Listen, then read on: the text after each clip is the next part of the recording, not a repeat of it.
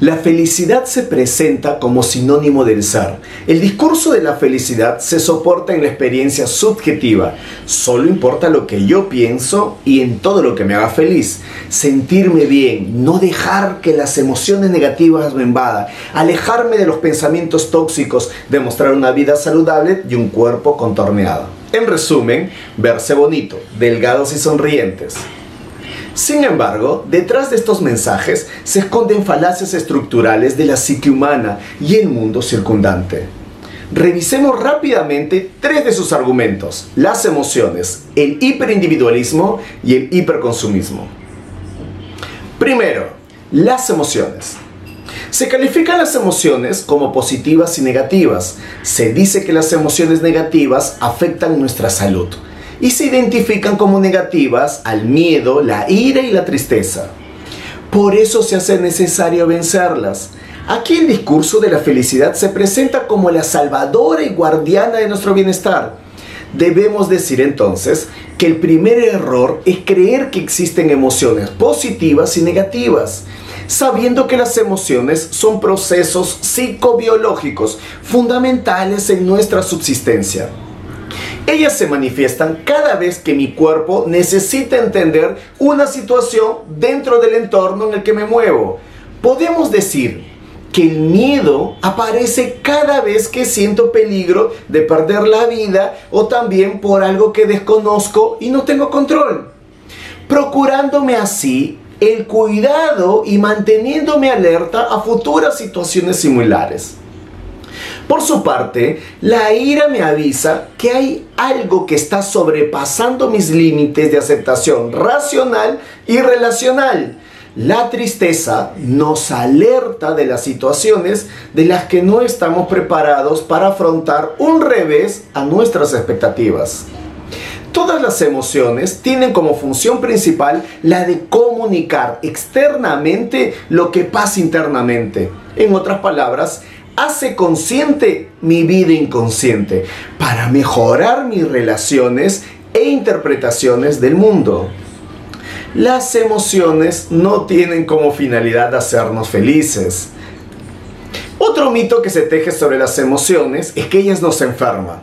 Así que tú mismo, desde un control mental, puedes curarte. Entonces, debemos decirle a los que padecen cáncer, sida o COVID que dejen de ir al médico, que abandonen sus tratamientos y que más bien sigan cursos de felicidad, controlar sus emociones y así curarse. Debemos decirle a las facultades de medicina que cambien sus currículas para enfocarse en la felicidad y el control de emociones como cura todas las enfermedades. Debemos decirle a las farmacéuticas que deben diseñar píldoras de felicidad, optimismo y emociones positivas. Señores, no existe la sanación emocional. Lo que sí es cierto es que mentalmente podemos entrenarnos en la prevención y cuidado de nuestra salud. La prevención salva más vidas que la felicidad. Segundo, el hiperindividualismo. El lenguaje verbal y corporal tiene como función la de comunicar y mejorar nuestras relaciones con el mundo pero hoy se ha convertido en una ciencia de la manipulación. El significado de las palabras y los ritos se miden solo en términos sensoriales y emocionales. Si una experiencia no produce placer, entonces ha cerrado el camino. El diálogo se reduce a un solo fin, ser feliz. Lo que pienses y hagas debe producirte felicidad. Por lo tanto, la libertad, la educación, los derechos fundamentales y hasta los servicios públicos deben regirse por el anhelo de la felicidad. Es preocupante escuchar a padres y docentes decir que la educación debe generar niños felices, rechazando toda posibilidad de aburrimiento y sufrimiento, convirtiendo así la educación en un espacio de diversión narcisista y conocida como la generación de cristal. El sufrimiento es parte de la vida y la educación debe procurar formarnos para convivir tomando en cuenta todos los escenarios y circunstancias posibles. Esto no solo pasa en el ámbito escolar, sino en la sociedad en general. Son muy famosas las encuestas y rankings para conocer cuál es el país o la empresa más feliz. Eso denota que el discurso de la felicidad no está pensado para compartir y disfrutar, sino para competir. No se ve la felicidad como una experiencia comunitaria, sino como un interés privado e individual. Pero sabemos que mientras más individual sea la experiencia, más manipulables podemos ser. Se dice también que la felicidad debe proveernos de placer emocional. Es así que buscamos raudamente elevar nuestros niveles de endorfina, serotonina, dopamina y oxitocina, las famosas hormonas de la felicidad, el amor, la motivación y la tranquilidad. Lo que hemos conseguido con esto es una sociedad extremadamente sobreestimulada y ya sabemos que el remedio en dosis exageradas nos causa intoxicación. En consecuencia tenemos una sociedad que no sabe gestionar sus niveles de ansiedad, angustia, estrés y frustración. En medio de este escenario aparecen los gurús a decirnos, no te preocupes, porque la felicidad solo depende de ti. Tú eres quien toma las riendas de tu vida. Eres un autolíder. Tú puedes todo. Así que no te dejes invadir por la mala vibra. Tú tienes poder interior y el poder de la atracción. Así que atrae a tu vida abundancia y prosperidad. Tú puedes aprender a ser feliz y lo que te pase en la vida no depende de nada ni de nadie, sino solo de ti. Así que si estás mal, sin trabajo y en pobreza, es culpa tuya, porque tú te lo mereces. Así que a partir de mañana Toma la decisión de ser feliz y cambia la realidad de tu vida. en este discurso se nos vende la felicidad como algo espiritual y sensitivo y luego se materializan con el deseo de la abundancia.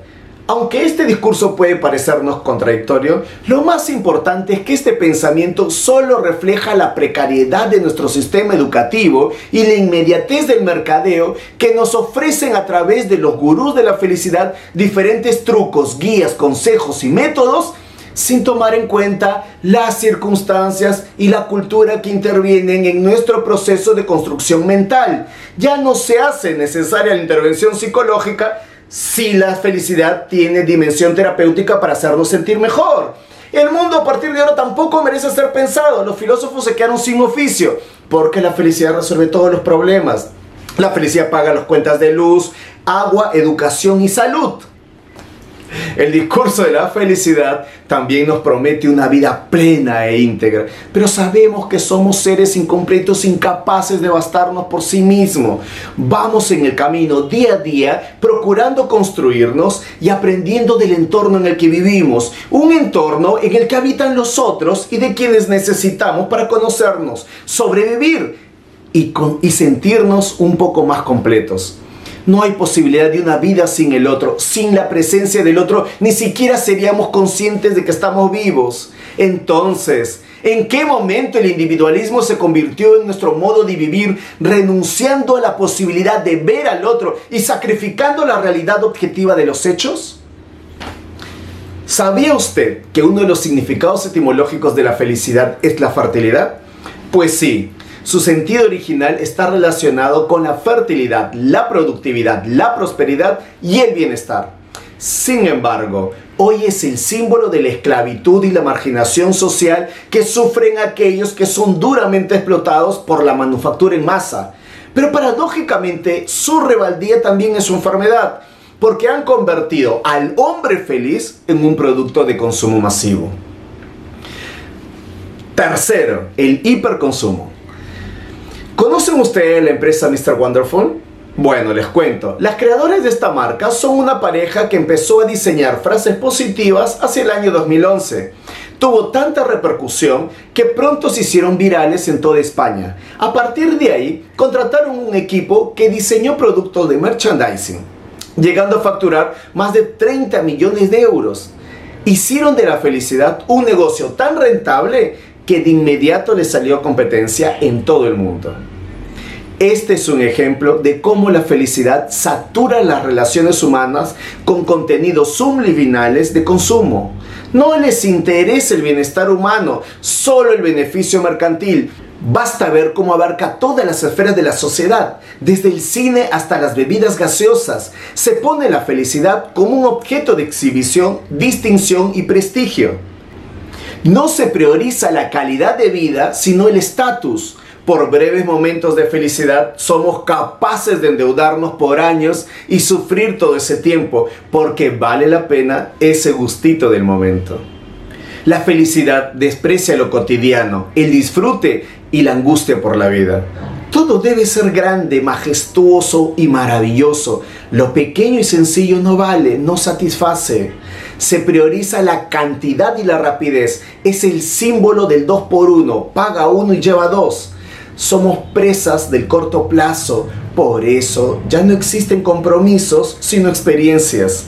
Se vende la experiencia del momento como algo único e irrepetible. El sabor de la experiencia está ahora en todos los mensajes comerciales como si fuese algo que vale la pena seguir.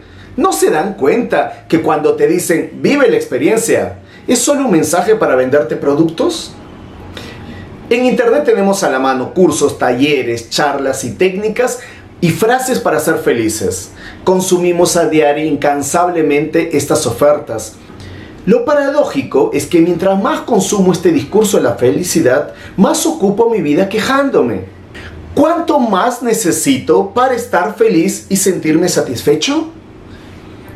En conclusión, que no se entienda que estoy en contra de la felicidad, pero sí con lo que hoy conocemos por felicidad ya que es un juego de manipulación comercial que nos aleja de la presencia del otro y nos mueve subliminalmente a consumir productos que no reflejan la realidad de nuestras vidas. Luego los niños y los jóvenes que ven estos mensajes en las redes creen que ese es el mundo al que deben aspirar pero cuando voltean a ver su realidad se dan cuenta que es inalcanzable, proporcionándole frustración, angustia y desesperación de no poder tener este mundo de ficción. El resultado son suicidios, depresiones y violencia. Cuidemos la salud mental de nuestra sociedad con mensajes que reflejen la realidad de nuestras vidas, con todos sus matices y colores. En mi experiencia, acompañando a cientos de personas en diferentes países, solo evidencio dolor y culpa por no alcanzar este paradigma. La realidad de mis clientes refleja infelicidad y rechazo por la vida. ¿Quién de los gurús de la felicidad se hace cargo del daño mental que promueven con sus mensajes de autosuperación?